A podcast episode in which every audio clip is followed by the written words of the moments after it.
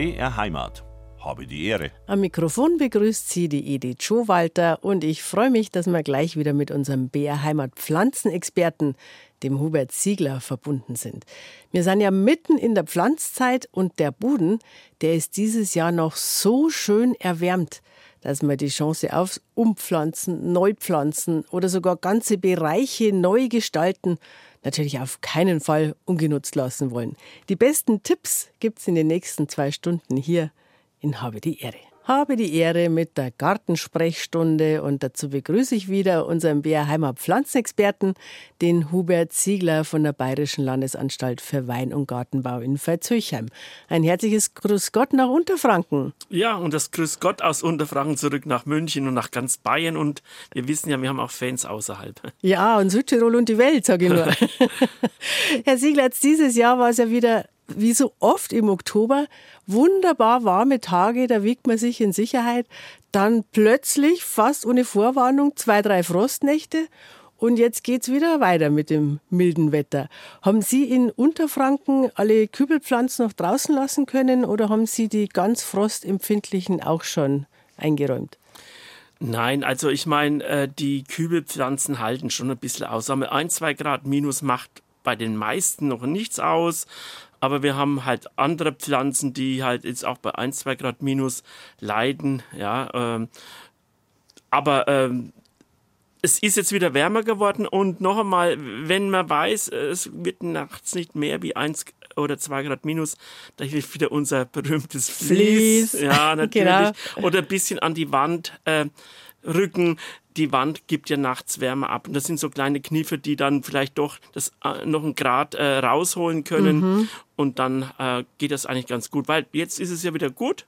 Und äh, das äh, Licht draußen ist einfach immer besser als das doch düstere Licht in Kellern oder in Häusern und auch die Wärme dort. Ja, das ist einfach besser, lieber. Und wenn es nur 5 Grad tagsüber hat, äh, aber sie, sie, äh, die Sachen können draußen stehen bleiben. Mhm. Also so lang wie möglich alles draußen lassen. Ja. Und wie Sie sagen, ein Grad hin oder her, das kann ja wirklich den Unterschied zwischen äh, kein Problem und puh, ganz schöne Schäden machen. Also so an den Balkonen, die schönen Geranien und alles, die sind ja schon ganz empfindlich dann, gell? Ja, je nachdem, wie sie hängen, wie sie auch dispon, äh, wie sie auch sagen wir, so, äh, wenn sie äh, gut abgehärtet sind, also nicht mit Dünger überversorgt sind, dann, äh, dann sind das sind alles so viele Puzzleteilchen, die dazu führen, dass vielleicht auch in einer Straße der eine Balkon noch äh, super hängt mit denselben Pflanzen, der andere Balkon dann doch ein bisschen in Mitleidenschaft äh, mhm. gezogen ist. Na, wenn oft ein bisschen Wind kommt, das ist da, ja, oder zieht's durch genau. oder ungünstige ja, Stelle. Ja. Also was mir aufgefallen ist, die Eisbegonien auf dem Friedhof, die sind alle erfroren. Könnte man meinen, die heißen ja Eisbegonien. Ja, aber äh, trotzdem, ich meine, die sind, haben sehr fleischiges äh, Blatt und Begonien generell auch, da gibt's ja mehrere Arten von Begonien, die sind da sehr empfindlich, wie auch diese Edellieschen, Fleißchenlieschen, die also sehr fleischige Blätter haben. Das heißt, die haben viel Wasser in den, in den Blättern äh, und Wasser gefriert halt leichter als irgendwie eine, eine Substanz, die äh, sagen wir, mit Salzen und äh, durchsetzt ist. Mhm. Salze und Zucker haben Sie schon mal erklärt, gell? Das sind die Frostschutzmittel praktisch ja. von den mhm. die Pflanzen eigentlich eigenen. Mhm, mhm, jetzt im Gemüsegarten, da ist ja jetzt jeder milde Tag auch noch richtig wertvoll. Da wollte ich Sie gerne mal fragen, gibt es eigentlich so eine Mindesttemperatur, wo man sagt, ähm, ab da wächst eigentlich alles noch? Also ich sage mal so äh, äh, gute Temperaturen, wo, wo noch ein spürbares Wachstum, zwar langsam, äh, ist der Bereich äh, so fünf bis zehn Grad. Also äh, zum Beispiel, wir haben ähm, Feldsalat vor drei, vier Wochen in Presswürfeln. Das waren kleine Pflänzchen und die haben sich jetzt prächtig entwickelt. Natürlich mhm. war es die, die ersten zwei Wochen davon noch wärmer, aber es geht einfach weiter. Oder es reifen noch einmal die letzten Herbsthimbeeren nach oder wir haben diese Monatserdbeeren, die reifen nach. Aber man merkt halt immer, dass jetzt durch das trübe Wetter das Licht und dadurch auch letztendlich das Aroma fehlt. Mhm. Also es ist jetzt nicht wie im Sommer, aber man Nein. freut sich ja über alles. Wenn man nichts anderes Absolut. hat, ist das ja auch gut. Naschen, Naschen ist einfach, das ist, hat eine andere Wertigkeit und nimmt man es auch in Kauf, dass es vielleicht nicht so aromareich ist. Äh, eine zweite Sache wollte ich aber noch ergänzen und mhm. zwar, ist auch für die Herbstpflanzung sehr wichtig bei Bodentemperaturen, also im Boden drin. Ne? Unten, da äh, sagt man, das Wurzelwachstum geht bei 6 Grad äh, Bodentemperatur los. Und jetzt mhm. können wir ruhig oben einen Boden gefroren haben, ja, 1, 2, 3, 4 Zentimeter kann es kalt sein, aber unten, gerade wenn ich einen Baum, einen Obstbaum pflanze, ne, da bin ich ja viel weiter in der mhm. Tiefe und da wächst er an und deswegen ist es auch ein Mittengrund, dass wenn diese Herbstpflanzung wieder mehr in Fokus rücken sollten, erstens mal wächst, wachsen die Wurzeln an, wir profitieren von den Winterniederschlägen, ja, und äh, also das sollte man in Zukunft immer wieder verstärkt äh, auf diese traditionelle, früher traditionell übliche äh, Pflanzsaison äh, setzen. Mhm. Also über das Pflanzen reden wir ja gleich noch ausführlich. Ähm, ich wollte nur noch einen kurzen Schlenker zu den Tomaten machen, weil die haben ja mhm. viele, mein normalerweise an Jetzt haben wir nächste Woche Allerheiligen. Da haben ja. wir normal die Tomaten immer schon abgeräumt gehabt. Also ich muss sagen, mhm. dieses Jahr, ich bring's noch nicht übers Herz. Ähm, die unter Dach, die schauen richtig gut noch aus und sogar die, ein paar, die jetzt draußen waren, die habe ich mit der, einfach mit dem Papiersack abgedeckt während, während der Frostnächte. Und ja, also sie wachsen natürlich nicht mehr jetzt in dem Sinn, aber wenn so ein Tag mal wieder Sonne ist, bilde ich mir immer ein, dass man wieder ein bisschen einen Unterschied bei den Früchten sieht. Ja, auch da gilt äh, klar, wenn man es jetzt, äh, die, die, die, dieser, diese zwei, drei Nächte sind jetzt rum und jetzt äh, soll es ja auch nachts weiter mild bleiben. Also kann man das schon noch lassen. Also zumindest die Tomaten, die vielleicht so orange gefärbt sind oder ein bisschen Farbe haben, da liegt die Farbe noch zu.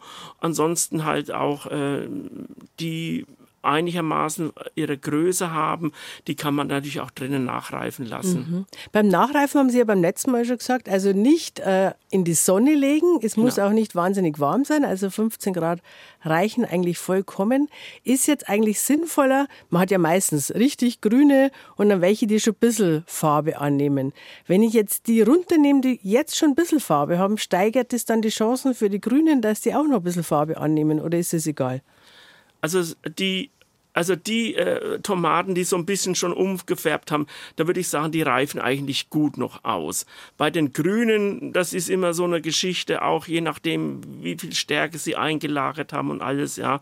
Aber, äh, da ist die Chance, dass sie sagen wir, aromareich werden sie nicht mehr, mhm. aber, äh, für aber Verarbeitung, ja, Farbe, aber auch für Verarbeitungszwecke, also in, in Suppen, Soßen, in Gemüse, genau. in Soßen und so weiter, mhm. kann man das äh, nehmen oder man kann auch äh, Chutney machen. Das wird ja auch von grünen äh, Tomaten dann gemacht. Also warum denn nicht äh, das äh, auch nutzen? Mhm. Aber meine Frage wäre jetzt gewesen, wenn ich die, die jetzt draußen schon ein bisschen Farbe haben, wenn ich die runternehme, sobald sie ein bisschen Farbe haben. Ja. Ob das die Chance steigert für die Grünen, die noch dranhängen, dass die schneller Farbe annehmen? Ja, das, das ist tendenziell so, ja. Mhm. Ja, aber nur irgendwann ist auch ein Zenit erreicht, wo ja, sagt, ja. es geht gar nichts mehr. Schluss, Oder wenn jetzt, äh, äh, ich habe auch noch sehr wüchsige, die, war, die, die blühen oben sogar noch, mhm. ja.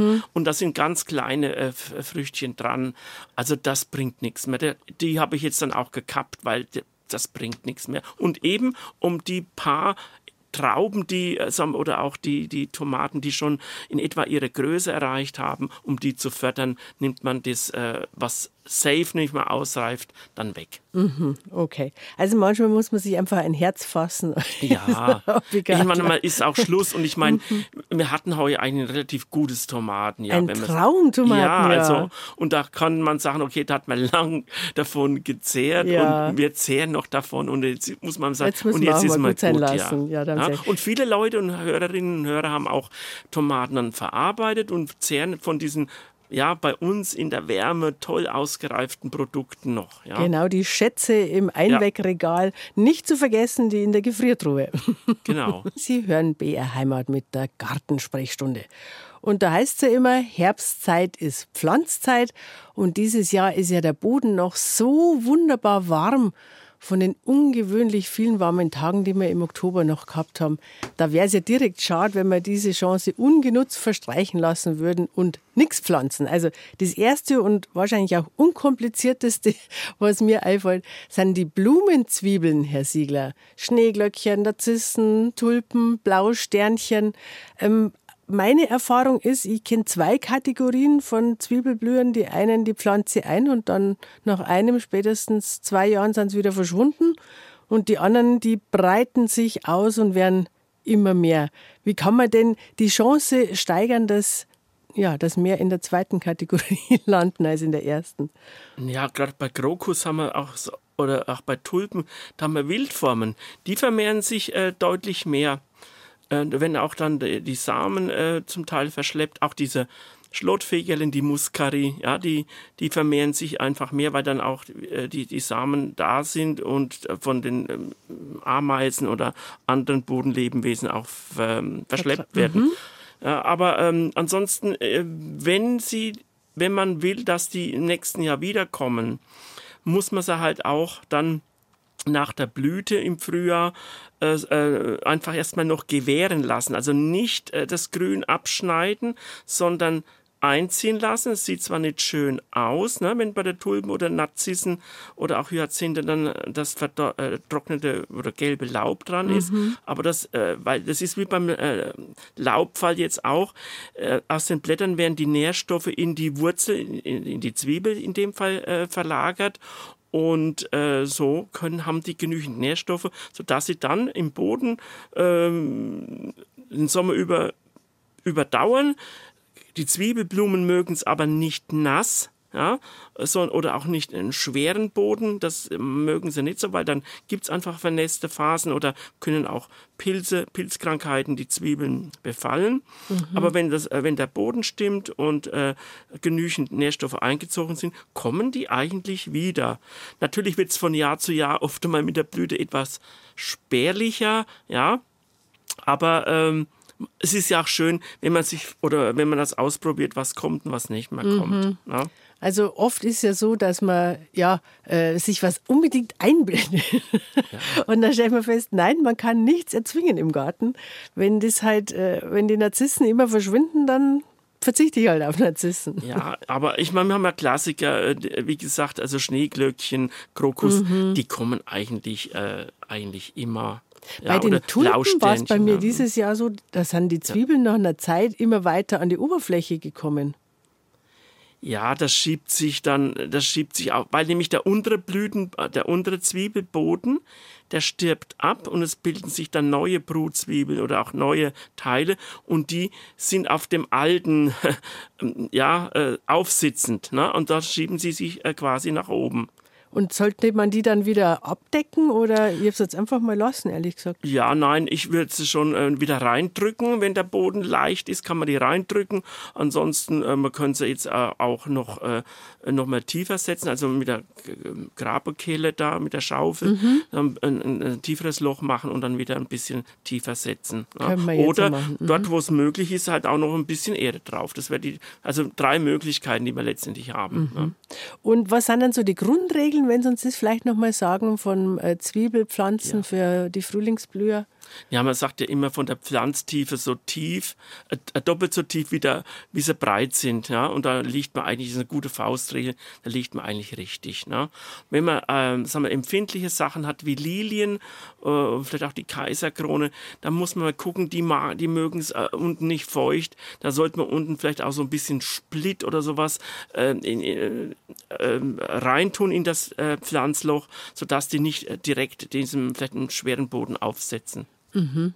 Und wenn man jetzt äh, keinen eigenen Garten hat, aber Balkon und Terrasse, kann man die auch jetzt um die Zeit in äh, zum Beispiel einen Balkonkasten stecken, die Blumenzwiebeln. Ja, absolut, absolut. Ich meine, äh, gerade da, ich meine, da haben wir oft ja noch ein besseres Wachstum, weil da haben wir oft auch bessere Substrate, äh, die, die sich besser und schneller erwärmen, luftiger sind.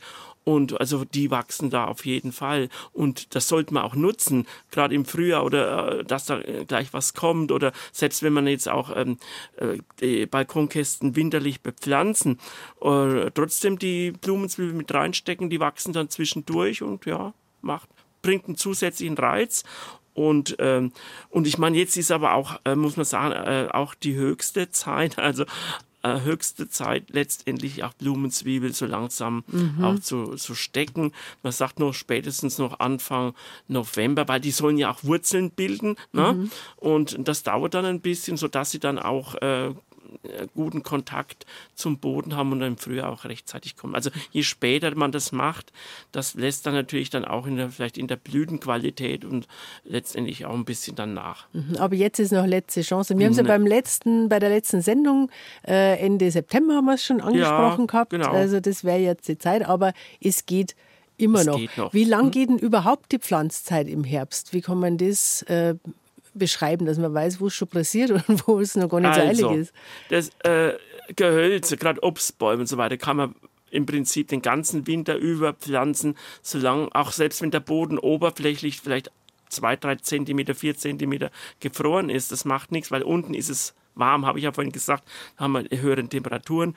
Und also wir haben auch in unserem Versuchsgelände im Ob die Obstbäume oft mal noch ganz spät im Dezember gepflanzt. Also da braucht man nichts überstürzen. Klar, irgendwann einmal will man vielleicht auch fertig sein, man will seine Geräte sauber machen und einräumen, aber äh, man kann einfach diese lange Saison nutzen oder oder wenn man im Garten auch viel machen will, vielleicht jetzt neue Beete anlegen, was ja auch Zeit in Anspruch nimmt und dann sagt man, okay, dann komme ich mit dem Pflanzen erst später dran, also das ist nicht zu spät. Mhm, genau, also wir haben noch viel Arbeit vor uns.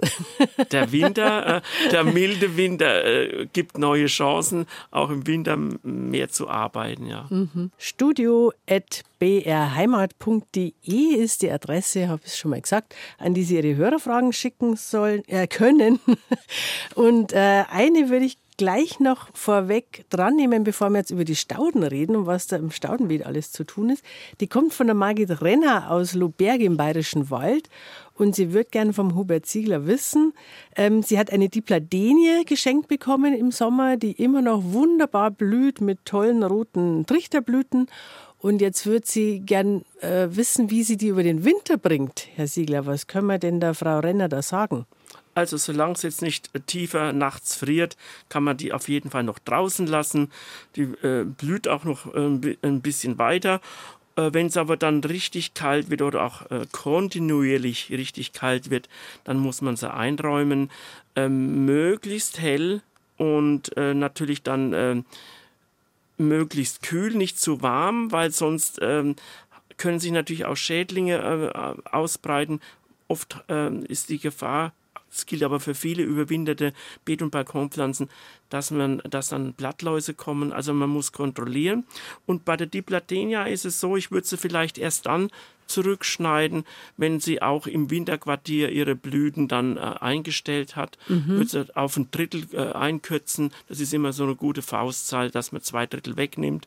Und ähm, dann, äh, ja, was bei der Dipladenia oft passiert über Winter, wenn sie vor allem sehr kühl, äh, sehr dunkel steht, die macht so lange Peitschentriebe. Mhm. Und die muss man dann halt auch im, dann im Frühjahr, wenn man sie dann langsam wieder ausräumt, dann äh, zurücknehmen. Und die kann man erst nach den Eisheiligen wahrscheinlich wieder raustun, oder? Besonders im Bayerischen Wald in Luberg. Ja, nein, es ist äh, teilweise richtig. Also nach den Eisheiligen ist safe, dass er vielleicht äh, ständig draußen bleiben mhm. kann, aber wir müssen sie halt auch vorher ans an das Neue draußen wieder gewöhnen. Mhm. Und das heißt, wir müssen sie halt, sobald sagen wir, auch nachts die Temperaturen im Frühjahr äh, Februar, März nicht mehr so tief sinken.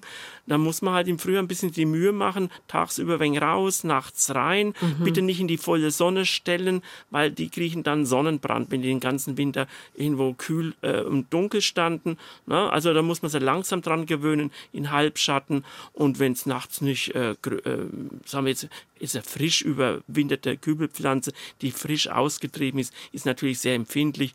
Aber wenn es nachts dann äh, mal mehr wie fünf Grad hat, kann man die auch dann äh, schon im Frühjahr nachts draußen stehen lassen. Mhm. Und jetzt generell fürs Winterquartier, Sie haben gesagt, hell und kühl. Das ist natürlich immer die schwierige Kombination. Meistens sind halt die hellen Räume warm ja. und die kühlen Räume dunkel. Was ist denn kühl für eine Pflanze im Winter? Naja, 5 Grad ist kühl. Mhm. Das ist so, dass Wer hat man, das schon? Ja, 5 äh, bis zehn Grad. Wir haben ja vorhin gesagt, ne, bei fünf bis zehn Grad wächst noch was weiter. Mhm. Und es ist auch, die sollen ja im Winter in Ruhe bleiben, die sollen nicht weiter wachsen. Ich meine, klar, vielleicht immer grüne wie äh, Oliven oder wenn man sowas hat, dann muss man, äh, die wollen da äh, schon auch, äh, oder Zitrus, die wollen deshalb auch hell, hell äh, und, und auch, weil sie assimilieren, weil sie grün bleiben wollen, sonst mhm. würden sie ihre Blätter abwerfen. Ja, also das muss man immer bedenken. Aber sagen wir, unsere Beet- und Balkonpflanzen, Geranien, Fuchsien und so, oder jetzt die Platenia dann, die können dann ruhig auch ihre Blätter abwerfen, tun sie ja auch und dann sind sie in Ruhe und sollte man sie in Ruhe lassen. Und, mhm. und Ruhe lassen heißt kühl, trocken und, äh, und doch eine äh, gewisse Mindesthelligkeit. Genau. Und mit viel Fingerspitzengefühl gießen? Fast Weil, nicht. Nur in, mhm. man ist, bei Geranien ist es fast so, äh, wenn man die sogar im, in dem alten Substrat mit samtem Topf überwintert, der kann fast austrocknen. Mhm. Ja? Auch selbst wenn man oben das Gefühl hat, die Oberfläche ist trocken, aber unten in dem Wurzelbereich ist es oft noch feucht. Also ganz vielleicht, ich will jetzt das äh, mutmaßen, aber vielleicht maximal, vielleicht einmal im Monat, vielleicht im Januar, Februar mal äh, wieder gießen. Aber vorher und äh, jetzt, wenn äh, viele Sachen ja draußen gestanden sind, die, die, die, die, Erde ist ja richtig jetzt gesättigt mit mhm. Nässe, ja. Mhm. Also äh, da muss man, da zehrt man lang davon, von dieser Nässe. Also wie gesagt, die sollen in Ruhe bleiben und oder immer grüne müssen halt ein Minimum haben, damit sie ihre Blätter nicht abwerfen. Aber von der Tendenz, so wie Sie es beschreiben, lieber ein bisschen zu trocken, in die Richtung zu trocken ja. gehen als zu nass, ja. weil sonst faulen halt einfach ja. die Wurzeln. Gell? Und mhm. drum ja auch immer unseren Appell, möglichst lang die Sachen draußen lassen weil es einfach dort die Helligkeit noch gegeben ist und die Temperaturen. Und wenn es 5 Grad plus ist, das reicht ja, aber die, äh, das ist allemal besser, als wenn man es irgendwie in schlechten, warmen, dunklen Räumen äh, überwintert. Und ist ja oft einmal der, der Platz nicht da. Ne? Also deswegen, solange es geht, draußen lassen. So geht es ja uns Gartlern auch. In dunklen, warmen Räumen, da fühlen wir uns einfach nee. nicht wohl. Wir müssen raus und wenn es ja. bloß fünf Grad hat, ist es immer noch heller als drin. Jetzt gehen wir doch gleich ins Staudenbeet, wenn wir schon rausgehen. Da heißt es immer, äh, man sollte die Stauden eigentlich alle paar Jahre teilen. Und das wäre ja jetzt die richtige Zeit. Oder macht man das besser im Frühling? Man kann das natürlich jetzt äh, gut machen, auch weil eben auch diese Teilstücke jetzt noch einmal wieder mit einem Wachstumsvorsprung dann ins Frühjahr gehen und äh, gerade sagen wir so Sachen, die jetzt dann die Herbstastern äh, oder Fetthennen, die ja Mords, äh, bestocken, ja, äh, die kann man das äh, sehr gut äh, jetzt noch teilen. Und was hat es eigentlich für einen Grund, dass man die immer wieder teilen soll? Ja, weil sonst äh, so ein Stock verkreist und, und, und, und ähm, nicht mehr so vital ist. Ja, und äh, diese Teilstücke regen das Wurzelwachstum an, äh, es ist ja dann auch eine Vermehrungsart. Man kann aus vielleicht einem Asternstock dann drei machen. Also man hat dann dreimal äh, den Astern im Garten oder man kann was verschenken. Aber oder tauschen. Oder tauschen, genau. und die wachsen halt wieder neu gut an und meistens tut man sie ja noch an eine andere Stelle Pflanzen, äh, wo man, wo, wo die, wo die äh, zügig äh, wachsen können, wo vielleicht auch die, ähm, die Nährstoffversorgung wieder gut ist. Das ist, kommt ja dazu, dass wenn ich die Teilstücke dann pflanze, vielleicht ein bisschen Kompost auf dieses Beet gebe, sodass die einen guten Start haben. Aha, aufs Beet haben Sie jetzt gesagt. Also nicht aufs ins Pflanzloch, und, sondern aufs ja, Beet. Aufs Beet oder in den Aushub, in den, in den Pflanzaushub mischen. Das ist immer besser. Bitte nie äh, Kompost äh, auf die direkte nackte Wurzel, sei es ein Obstbaum oder sei es auch eine, äh, eine Staude, also oder sonstige Pflanzen, nie einen blanken Kompost auf, äh, direkt auf die Wurzel geben. Ach, weil? Immer aushubmischen. Ja, weil der, äh, der, Kompost nährstoffreich ist und mhm. Nährsalze hat und das kann empfindliche äh, Wurzeln dann schädigen. Die, wollen, mhm. die Wurzeln sind ja ganz zart und dann ist eine hohe Salzkonzentration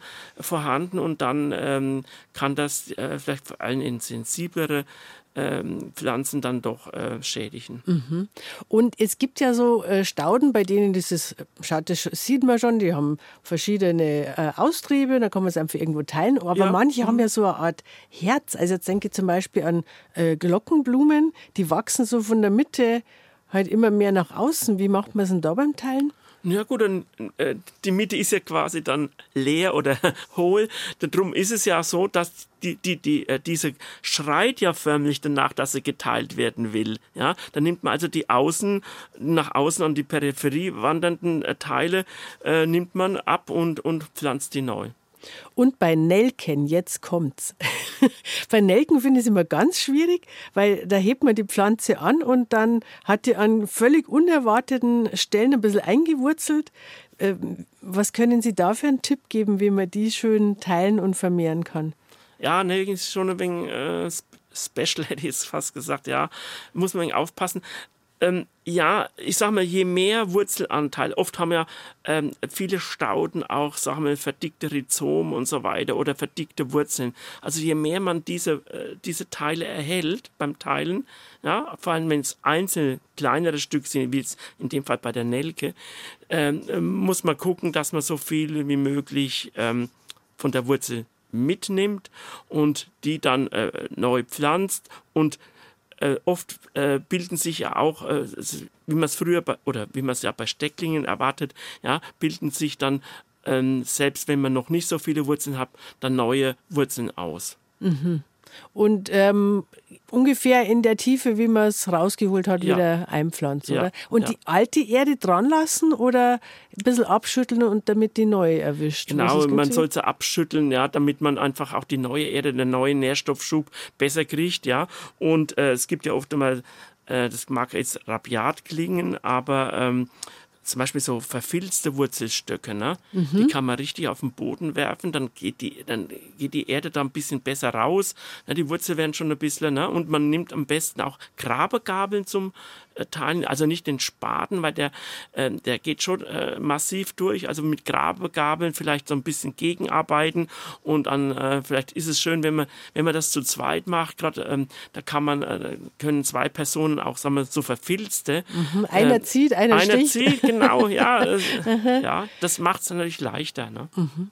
Jetzt haben wir natürlich, Rosen sind ja immer ein großes Thema im Garten, das ist natürlich jetzt auch die Zeit, wo man neue pflanzen kann da gibt es ja zurzeit auch die wurzelnackten Rosen. Da heißt es immer, dass die besser anwachsen als die aus dem Container. Ja, äh, ich meine, die Container haben heute schon auch äh, gute Qualität, keine Frage. Aber die Rosen, die Wurzelnackten ist ja einfach nur der Zeitraum auch äh, fixiert. In dem Moment ist es der, der Frühherbst, äh, wo es die wurzelnackten Rosen äh, gibt und bis im Frühjahr. Und äh, die wachsen schon gut an. Ähm, man kann auch die, die Wurzeln, oft haben sie auch nochmal besonders gute Wurzeln, wenn sie aus dem Feld frisch gerodet sind. Man muss, was man an den Wurzeln wegschneiden muss, das gilt aber auch für andere Pflanzen immer beschädigte Wurzelteile oder die nach ähm, abgebrochen sind, dass man die Schnittstellen nochmal nachschneidet. aber ansonsten wachsen die Rosen ganz gut an, zumal man dann auch, wenn man im Pflanzloch dann äh, entsprechend ähm, den Aushub mischt mit, ähm, mit dem Kompost, Kompost, ein Pflanzerde. Da ist das, haben wir einen guten Start. Lockere Erde haben wir meistens einen guten Start. Mhm. Nur Rosen halt möglichst nicht an die Stelle, wo vorher viele Jahre lang alte Rosenstöcke mhm. gestanden sind. Wenn das der Fall ist, müsste man einen größeren Bodenaustausch vornehmen. Mhm. Wir sind in der Gartensprechstunde mit dem Hubert Ziegler von der Bayerischen Landesanstalt für Wein- und Gartenbau in Veitshöchheim. Und an die Adresse studio.brheimat.de hat zum Beispiel die Hildegard Osterhammer aus Fraßdorf geschrieben. Und zwar schreibt sie, dass ihr Feldsalat heuer so gut gewachsen ist. Ganz schöne große Pflanzen und der wäre jetzt tatsächlich auch schon zu ernten, aber gleichzeitig hat sie einen wunderbaren Endivien- und Zuckerhut. Ja, das ist die, die Qual der Wahl im Garten. Und jetzt möchte sie aber gern wissen vom Herrn Siegler, ob sie den Feldsalat auch noch warten lassen kann oder ob der sonst jetzt im Herbst auswächst. Das würde ihr natürlich sehr leid tun, weil das ja ihr Lieblingssalat ist. Was raten Sie, Herr Siegler? In welcher Reihenfolge ernten? Ja, also es ist eigentlich ganz eindeutig. Der Indifien ist halt jetzt auch durch die Nässe, der wird jetzt dann nicht mehr besser und wenn es dann kalt ist, da äh, platzen die Zellen und dann kann er auch faulen. Vor allem, wenn er äh, draußen im Beet nass steht. Also der Endivien würde ich als erstes äh, ernten. Der Zuckerhut hält viel mehr aus, ja, und ähm, den würde ich als zweites ernten. Aber man kann zwischendurch dann mal auch den, äh, vor allem die ganz großen Rosetten von vom Feldsalat schon mal ernten. Er wächst nicht aus, also er, er wird jetzt nicht mehr blühen, im, im, im Win Überwinter. Da, fehlt, da, da, braucht es einfach die äh, Tageslänge und Licht und Wärme. Die haben wir jetzt nicht, also da braucht man keine Angst zu haben. Er wächst halt zu und ich meine, ähm, so, solange der gesund ist, es, es, haben sie wahrscheinlich auch eine gute Sorte erwischt, die auch kein Mehltauen äh, bekommt. Und solange dies, dies der Fall ist, können Sie den Feldsalat erstmal nach hinten anschieben. Aber man kann ja den Feldsalat auch mal zwischen ein paar Rosetten äh, in den anderen Salat mit integrieren. Ah, die Kombination, ja, ein natürlich. salomonischer Rat. Ja, auch ja, das war, deswegen haben wir es jetzt nicht, aber es, es, die Möglichkeit besteht ja auch, mhm. ja. Aber grundsätzlich der Zuckerhutsalat und der Endivien, Erstmal die den, ja, können ja genau. ganz lang nur auf dem äh, ja, also Zuckerhut ja? kann draußen bleiben. Ich würde halt jetzt sagen, wenn es jetzt so richtig Nest äh, hätte man vielleicht vorher, äh, wir haben das immer früher äh, so gemacht, ähm, wir haben immer einen Folientunnel drüber, dass einfach die Nässe nicht so äh, da reinkommt. Mhm. Ne? Und äh, dann, äh, Folientunnel muss natürlich vorne und hinten geöffnet sein und auch an der Seite ein bisschen gehoben werden, dass einfach eine gute Luftzirkulation da ist. Aber Hauptsache, ähm, die Nässe kommt da nicht so rein. Oder vielleicht auch ein Tipp für die nächsten Jahre. Äh, die Frühbeete sind ja oft im Sommer über leer und da kann ich gerade ab August äh, diese Herbstsalate wie Entivien, Radicchio, Zuckerhut sehr gut äh, reinpflanzen und die Frühbeete kann man ja gut abdecken, werden ja auch mhm. abgedeckt und da hat man ein Winterschutz, ein Nässeschutz, ja. Man muss nur gucken, dass auch die Mäuse da nicht reingehen. Ja, Mäuse sind ein ja, interessantes Thema. Die haben wir auch, ja, ja, ja. Genau. Jetzt schreibt uns die ähm, Agnes Huber aus dem Landkreis Wasserburg oder vielmehr aus dem Altlandkreis Wasserburg, schreibt sie mit einem Smiley. Sie hat ein Rätsel, das kenne ich auch. Da beobachtet man was im Garten und man kann das Rätsel nicht lösen. Und ihr Rätsel dieses Jahr heißt, wer schmeißt mir meine Gemüsesteckzwiebeln aus der Erde?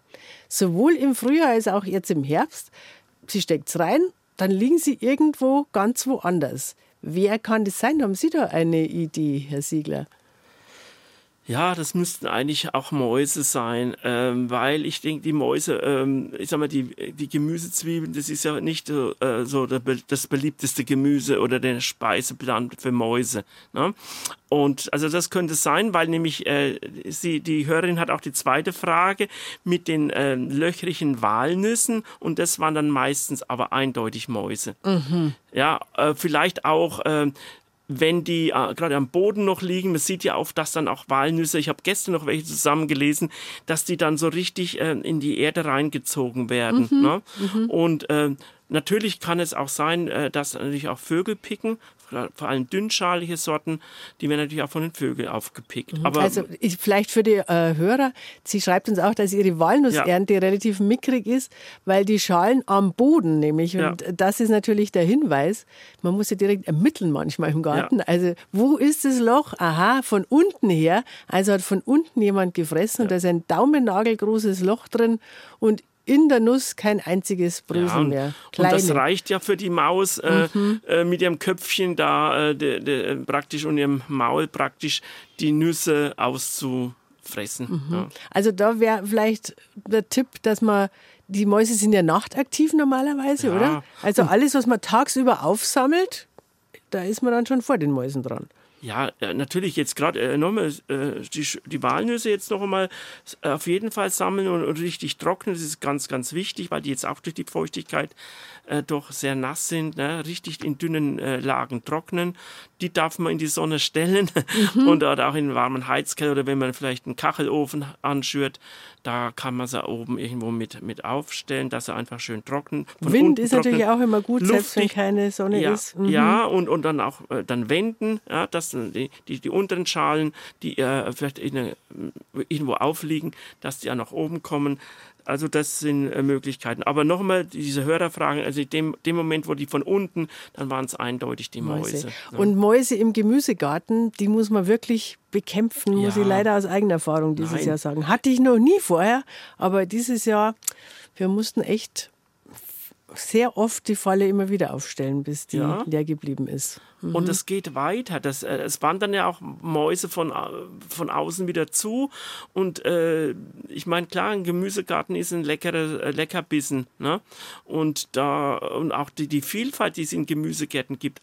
Schauen Sie, andererseits sind wir ja froh, dass es im Herbst länger draußen was wächst. Ja? ja Aber genau. dafür ist halt die Mausgeschichte umso ähm, als Gegenteil. Äh, wir brauchen ja auch Herausforderungen, Herr Siegler. Ja, wir aber, wollen ja nicht völlig gelangweilt sein, weil alles gelingt. Ja, aber noch einmal, äh, Mäuse muss man hinterherlaufen, mhm. hinterhergehen, weil die, erfahrungsgemäß äh, nimmt die Population nehmen zu, die Winter werden immer milder, die Überlebensrate ist größer. Wir mhm. haben nicht mehr, gerade auch in Gärten, gerade in Siedlungen, da haben wir die Greifvögel nicht, die vielleicht die Mäuse dann auch ein bisschen vertilgen draußen. Das sieht man, wenn man über die Lande fährt oder spazieren geht, dass der Mäusebus hat oder andere Greifvögel da ist oder in Sträubswiesen wenn die Leute schon sehen, da sind immer Greifstangen oder bei Obstanlagen sind Greifstangen aufgestellt. Also mhm. draußen äh, gibt schon die Möglichkeiten, aber gerade im Siedlungsbereich, da gehen dann diese ähm, nützlichen äh, Vögel Mäusejäger nicht so, nicht so hin. Und da müssen wir halt mit Fallen äh, gegensteuern. Da müssen wir selber zu Mäusejägern ja. werden. Jetzt gehen wir schon ganz gach, wie man bei mir daheim ja. sagt, auf die 11 Uhr Nachrichten zu, Herr Siegler. Aber wir haben ja zum Glück noch eine Stunde. Und äh, die Hörerfragen, die wir jetzt nicht beantwortet haben, beantworten wir dann in der nächsten Stunde. Und außerdem geht es in der nächsten Stunde natürlich um die meistgestellte Frage im Herbst. Oh, wo tun wir das ganze Laub hin?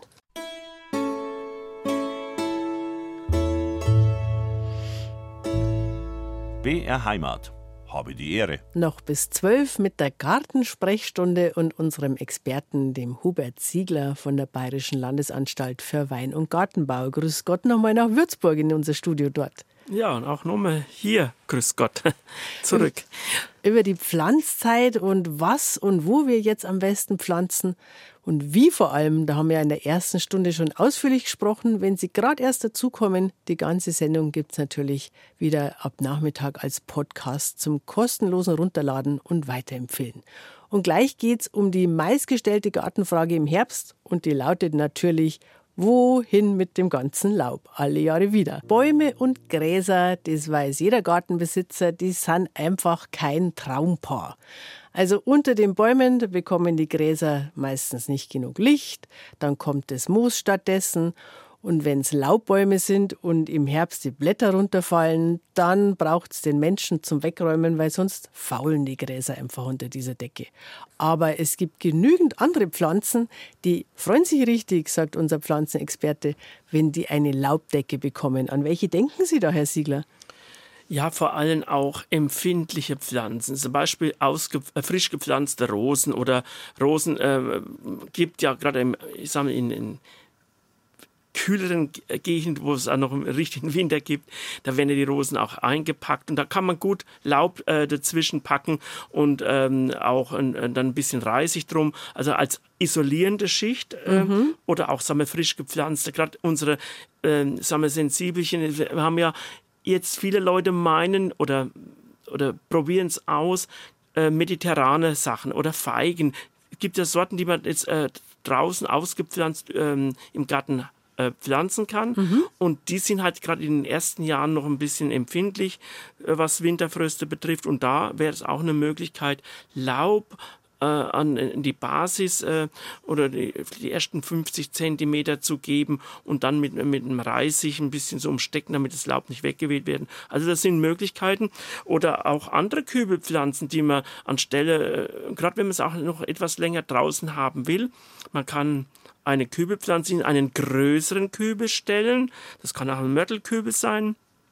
Und man kann diese Zwischenräume na, von der kleineren zur größeren das zum größeren Topf oder auch den Boden und die Oberfläche kann man gut vor allem mit trockenem Laub auslegen und ausschichten und dann hat man isolierende ähm, äh, Wirkung. Dann friert die Pflanze nicht so durch. Mhm. Man denkt ja immer irgendwie, den oberen Teil muss man schützen, aber oft kommen die oben besser äh, zurecht als dann unten im Wurzelbereich, oder? Ja, oder auch von der Seite. Ich denke jetzt auch mal zum Beispiel, äh, viele haben ja auch Heidelbeeren im, Kübel, weil die ja das saure Substrat brauchen und so weiter.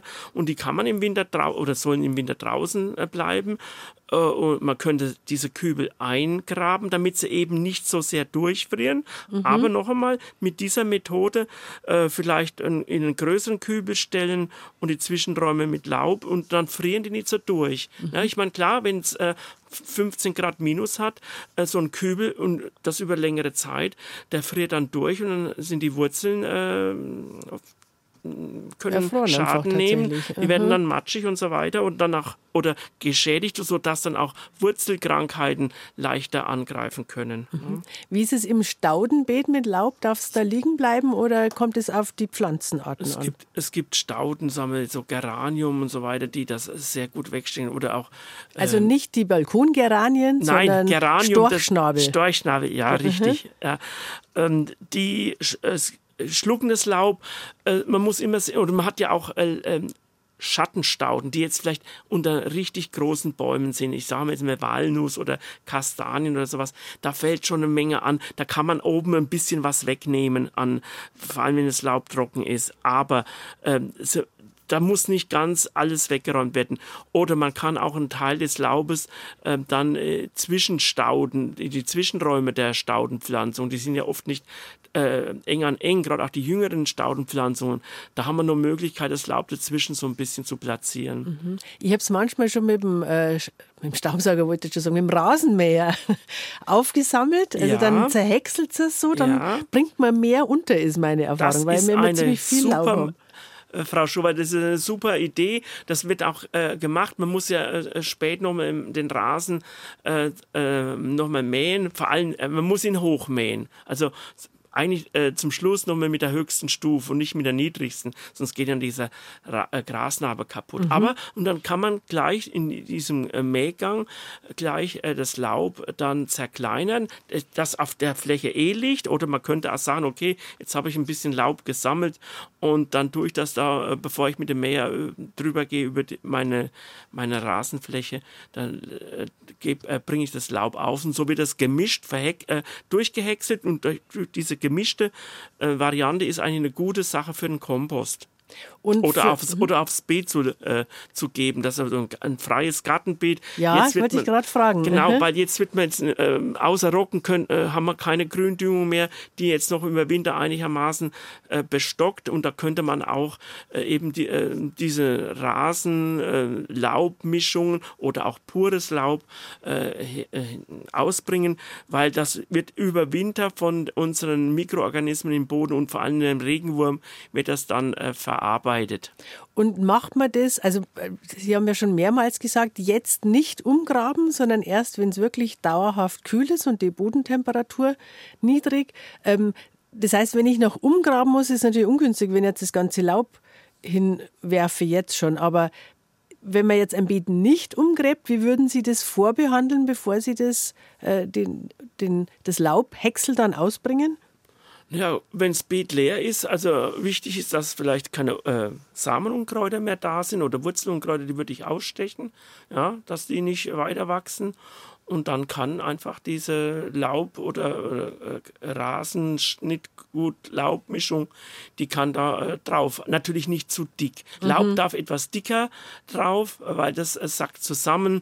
Ist ja dann auch, wenn es äh, trocknet, auch besser ab. Während diese Mischung aus Rasenschnitt, der ist ja jetzt richtig noch einmal ja feucht und mhm. nass, ja. Mhm. Und äh, der kann also, äh, ist äh, schimmeln auch noch. Ja? Also, mhm. aber deswegen äh, diese Mischungen äh, dünn aus ausbringen. Das gilt auch auf dem Kompost. Solche Mischungen immer dünn ausbringen und dann äh, kann man, hat man andere Abfälle für den Kompost und dann kann man wieder mal eine Mischung. Also man kann durchaus die Übermenge, die ich jetzt nicht unterbringe als so ein Depot neben dem Kompost oder auch Laubhaufen an mehreren Stellen im Garten, auch vielleicht im sonnigen Bereich, im schattigen Bereich, weil in dem Laubdepot, da haben wir ja natürlich Überwinterungsmöglichkeiten für viele Nützlinge, Käfer und so weiter.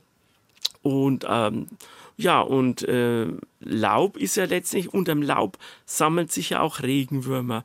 Und das kriechen auch die Vögel spitz. Mhm. Und die freuen sich natürlich auch. Äh, ähm, ja, äh, eine Amsel, die freut sich über den Regenwurm auch im Winter. Ne? Genau, wenn es richtig laut raschelt im Garten, ja. man denkt sich, oh, welch aufregendes Tier wird da sein, ist meistens die Amsel. genau, aber die ist ja auch sehr willkommen. Wohin mit dem ganzen Laub, das ist die Frage aller Fragen jetzt im Herbst und gerade haben wir schon eine ganze Menge Möglichkeiten gehört. Also unter Hecken und zwischen Stauden darf es natürlich liegen bleiben. Aber Wege und Rasenflächen, da müssen wir es wirklich wegholen.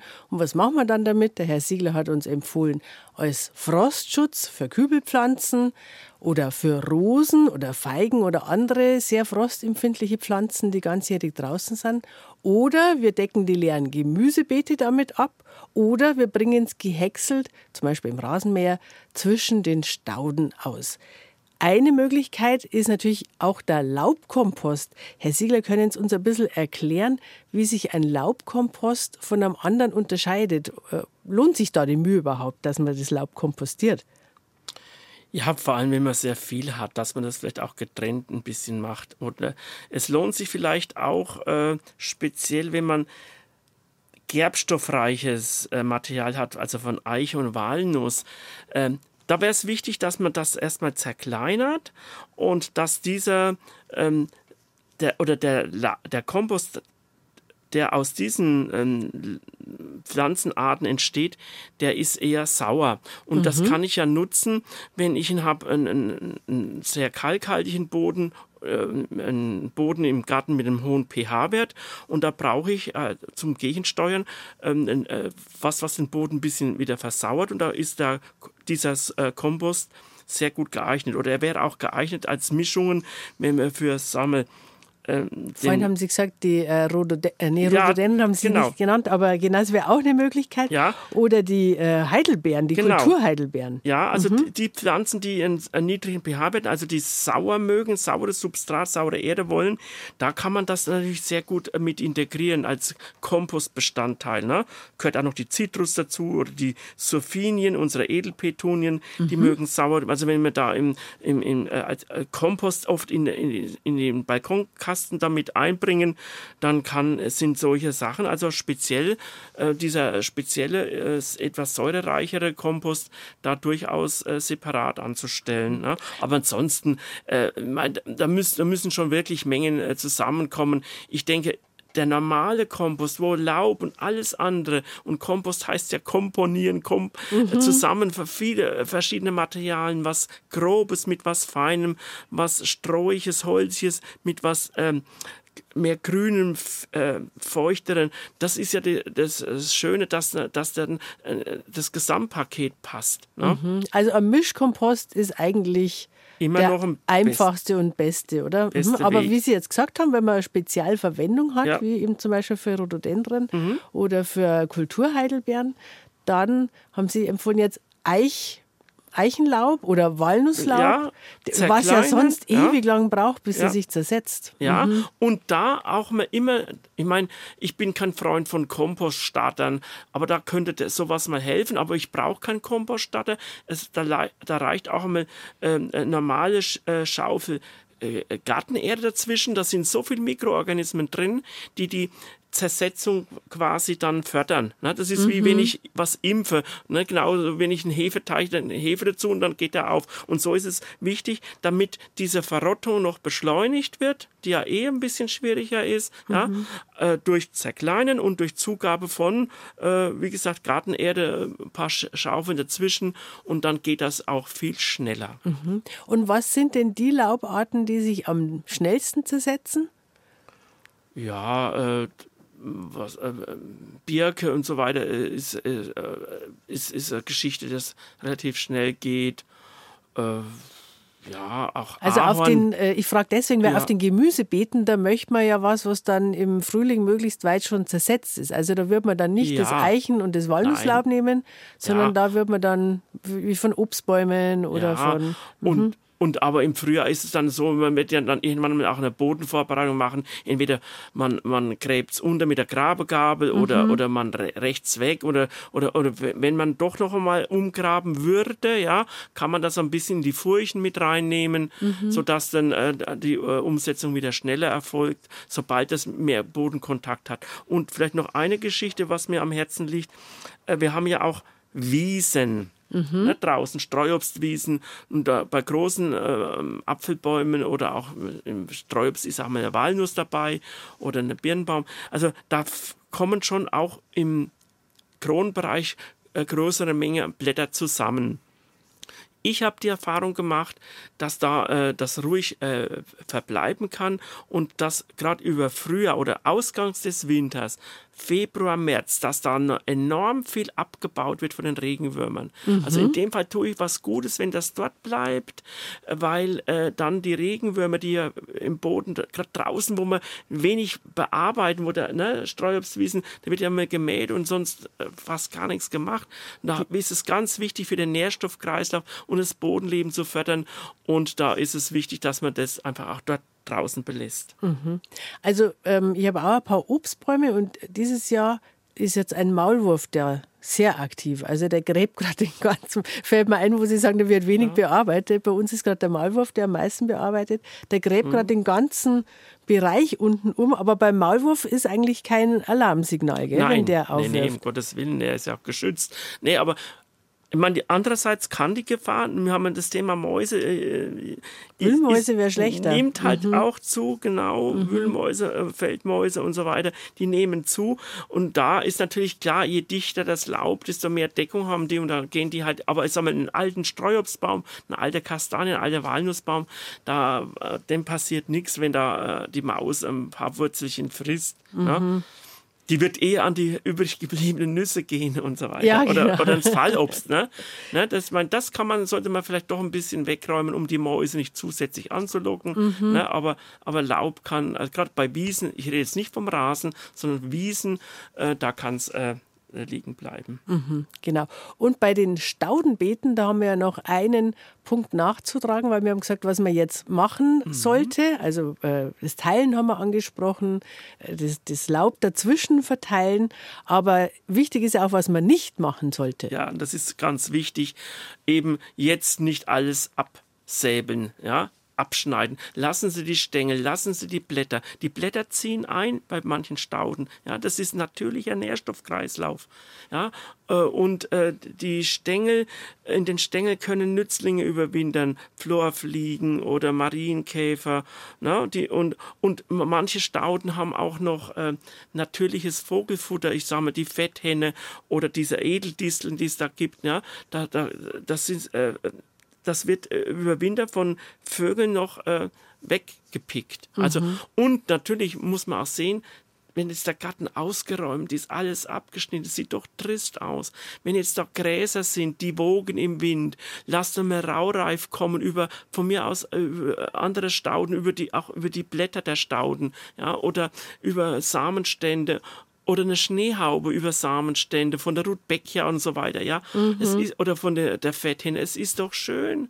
Ja, das ist doch ein Reiz des Gartens. Und im Frühjahr ist das erstmal viel schneller, weil dann ist das, äh, das sind diese Stängel und die Blätter sind dann so dürr. Mhm. Die haben dann, die brechen noch, fast von alleine ja, ab. Dann, da habe ich nur noch ein Drittel der, der Menge an, was ich auch wegräumen müsste. Mhm. Ja? Wir räumen es ja nicht weg, aber was dann auf den Kompost kommt, ist ein Drittel oder vielleicht nur ein Viertel der Menge, wie wenn ich es jetzt wegräume. Jetzt sind die Blätter äh, feist und prall und saftig und grün und groß, ne? Und im Frühjahr dieselben Blätter äh, zusammengeschrumpft. Genau, und wir würden ja die ganzen Nährstoffe, das haben Sie in der ersten Stunde erklärt, der Pflanze auch wegnehmen, ja. wenn wir es jetzt ja. abschneiden. Also ja. alles, was noch grün ist, äh, möchte ja die Pflanze selber noch nutzen und in ihre und, Wurzeln einlagern. Und sie kann ja, was noch grün ist, sie kann ja auch noch assimilieren.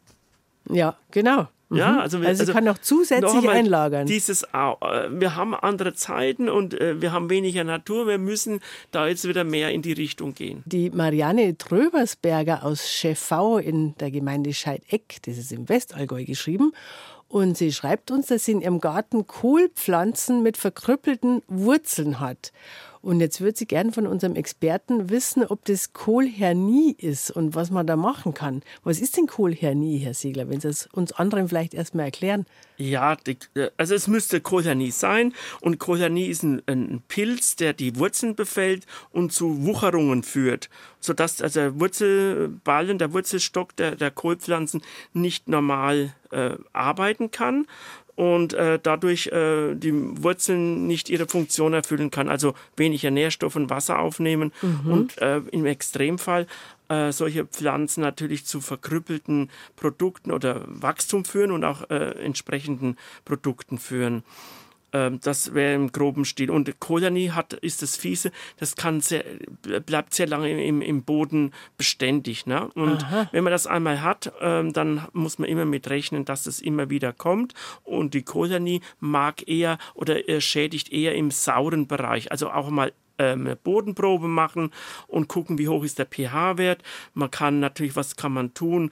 Erstens mal vielleicht in dem Fall dann auch die, die Beete kalken, äh, dass der pH-Wert etwas höher wird. Ansonsten ganz weiter Fruchtwechsel, nicht nur Kohl, auch Rettich oder äh, gehören zu diesen äh, Kohlgewächsen. Die sollten auf diese Flächen äh, eine Zeit lang nicht mehr kommen.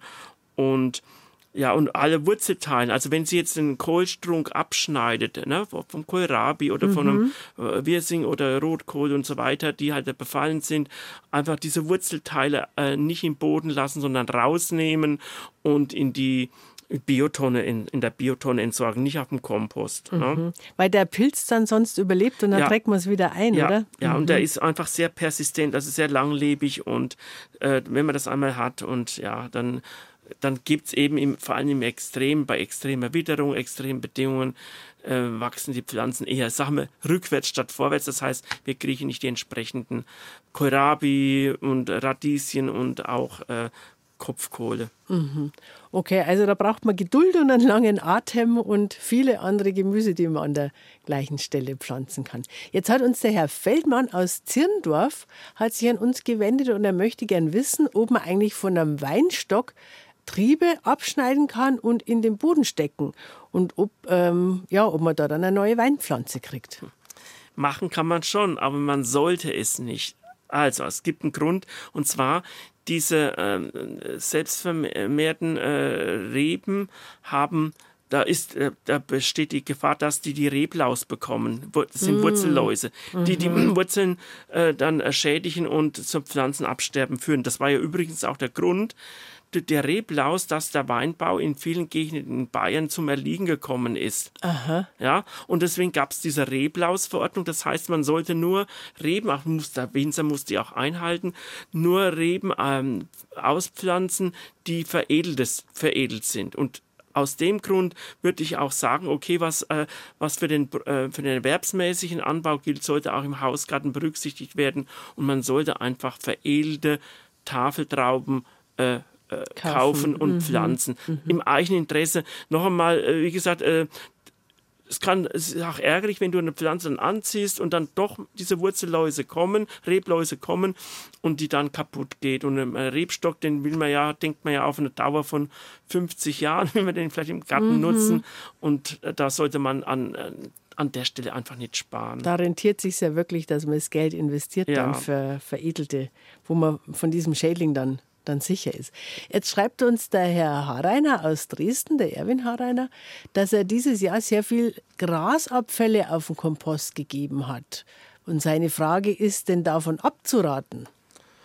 Nein, eigentlich nicht. Es gibt ein paar Einschränkungen. Also sagen wir so, solange dieser äh, ich gehe mal davon aus, dass er seinen Rasen mäht und dass der vielleicht ein, kein englischen Zierrasen hat, sondern vielleicht eher einen traditionellen Rasen extensiv, wo auch Kräuter drin sind und wo auch Samenunkräuter drin sein können. Da muss man halt aufpassen, dass er nicht zu viel Samenunkräuter auf, den, auf, das Kompost, auf den Kompost bringt. Mhm. Ähm, das wäre so wichtig. Und dann ist es immer gut, dann zu mischen. Jetzt sind wir wieder dabei. Ne? Äh, Gras ist ja was äh, Saftiges, was, was, Nährstoffreiches und das immer mischen mit was Strohigem. Da könnte man zum Beispiel äh, Schnitt, Schnittguthäcksel oder Stängel eben, jetzt sind wir wieder dort. Das, mhm. was ich im Herbst nicht untergebracht habe, ne, stehen habe lassen wir wieder, das kann ich im Frühjahr dann häckseln und dieses Häckselgut äh, habe ich, kann ich auch als Depot und dann habe ich immer mal Möglichkeit, Häcksel zwischen äh, auf dem Kompost äh, in Lagen mhm. dazwischen oder äh, direkt durchzumischen und dann ist das in, in Ordnung, weil nämlich man sagt, also äh, dieser Rasenschnitt, äh, die, die, Summe des Rasenschnittes, äh, wenn man, ähm, äh, den, ich kann natürlich auch den Rasenschnitt auf, ähm, auf Baumscheiben tun, unter Obstbäumen oder äh, unter die Hecken, dann, sodass es vielleicht auch gar nicht so viel auf dem Kompost ist. Ja? Also auch für den Zweck. Aber das gilt immer dünn ausbringen. Aber in der Summe des Jahres, wenn ich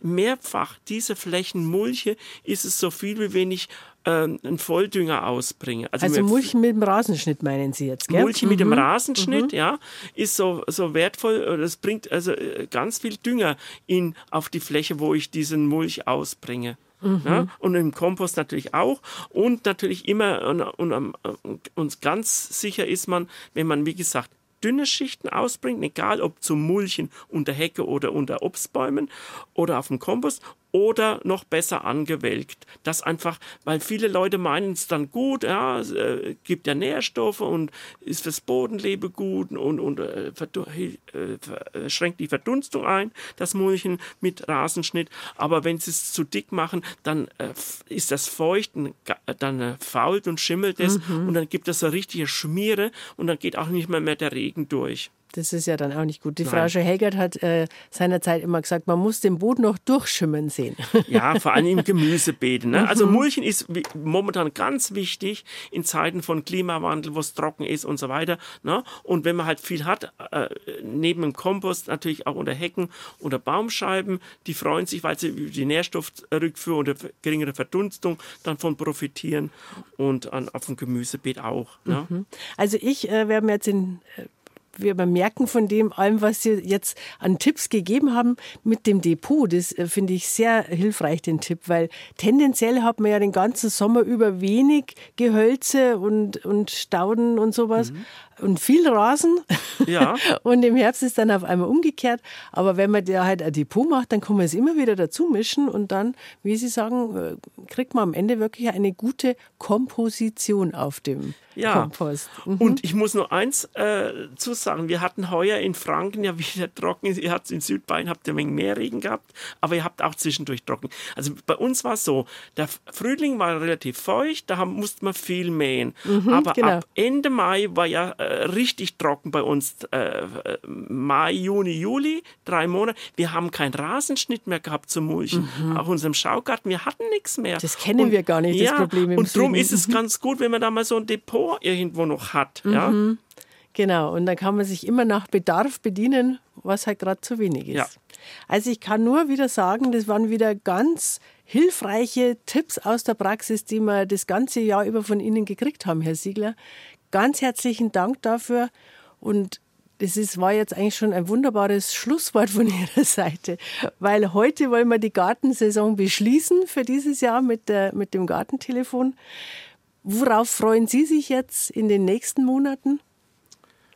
Ach ja, ich meine, im Garten gibt es immer was zu tun. Also man kann, und ich denke, äh, bitte, äh, vielleicht ein wichtiger Appell, schneiden Sie jetzt die Bäume nicht oder Hecken nicht. Erstmal, Hecken haben wir oft auch Fruchtstände für die Vögel und so weiter, ja?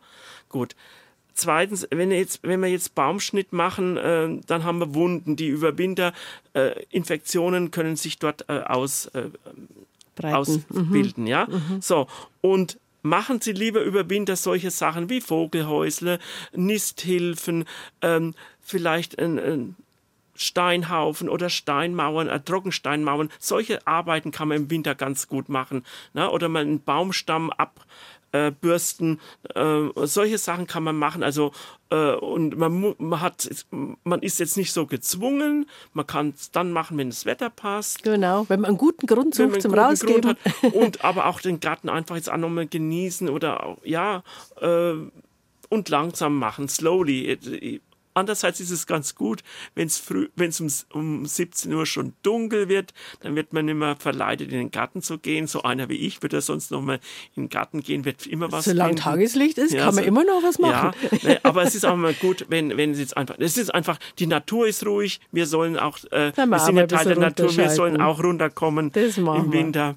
Ne? Und da freuen wir uns drauf. Und natürlich die leckeren Sachen, die wir vielleicht im Sommer genossen haben oder eingeweckt haben oder eingekocht haben, die äh, jetzt vielleicht auch mit Bedacht genießen, wie toll doch das Gartenjahr äh, war. Genau. Und jedes Mal, wenn wir ein Glasel aufmachen oder was auftauen, dann erinnern wir uns an, den, an die Kräfte des Sommers und genießen das nochmal einen zweiten Durchgang. Herr Siegler, ich wünsche Ihnen alles Gute für die bevorstehenden Wintermonate und ich freue mich, dass wir uns im Frühling dann wieder hören. Ende März, unseren Termin haben wir schon angesteuert.